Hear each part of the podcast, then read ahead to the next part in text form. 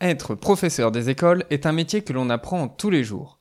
Bienvenue sur les petits pas d'Eureka, le podcast qui vous aide à gagner en efficacité et en sérénité dans notre métier. Je m'appelle Emmanuel, je suis professeur des écoles et le créateur d'effets Eureka. Laissez-moi vous raconter une petite anecdote qui illustre bien la différence entre collaboration et coopération. Il y a quelque temps, nous avons organisé un goûter pour l'anniversaire d'une collègue. Chacun devait amener un petit quelque chose. Comme je ne sais pas très bien cuisiner, je me propose toujours d'apporter les boissons. C'est facile, ça me prend quelques secondes de sortir une ou deux bouteilles de jus de fruits de mon frigo. Et en même temps, les boissons, c'est indispensable et j'ai apporté ma contribution. Dans l'organisation de ce goûter, j'ai collaboré. J'ai effectué une tâche qui a participé à un projet commun, le goûter d'anniversaire. Mais je n'ai pas coopéré. Si j'avais pris le temps de coopérer, voici ce que j'aurais fait. À l'annonce du goûter, je me serais rapproché de Karine, qui est une très bonne cuisinière, et je lui aurais proposé que l'on fasse un gâteau ensemble.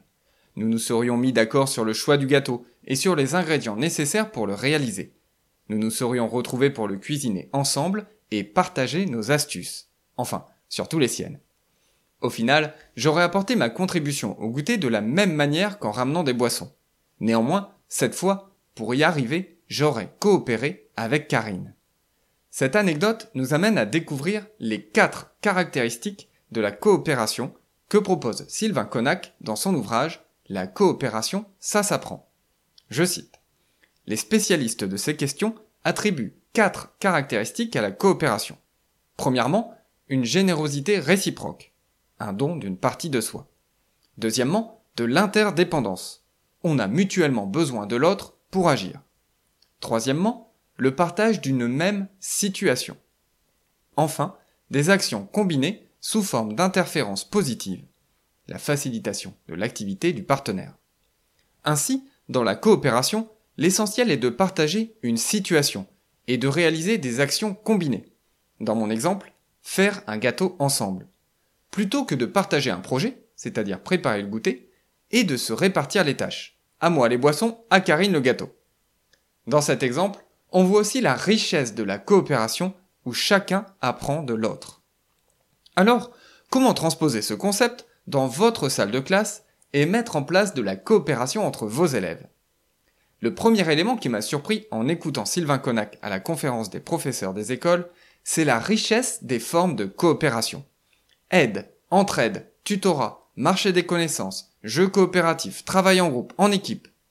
Et pour s'y retrouver, une première distinction est nécessaire. Il convient de distinguer deux objectifs principaux de la coopération entre élèves. Soit la coopération vise à aider les élèves à mieux apprendre. C'est par exemple le cas de l'entraide, du tutorat, du travail en groupe, etc.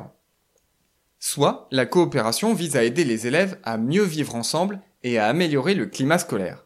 C'est par exemple le cas des jeux coopératifs ou des conseils coopératifs.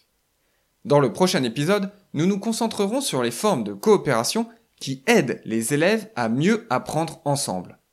Chaque forme a sa propre fonction pédagogique et c'est pour cela que dans le prochain épisode, nous mettrons en lien les différentes formes de coopération avec les quatre étapes de l'acte d'apprendre que nous avons vues dans l'épisode précédent. Si vous avez apprécié cet épisode, laissez une revue 5 étoiles du podcast. Cela m'aide énormément. À très bientôt.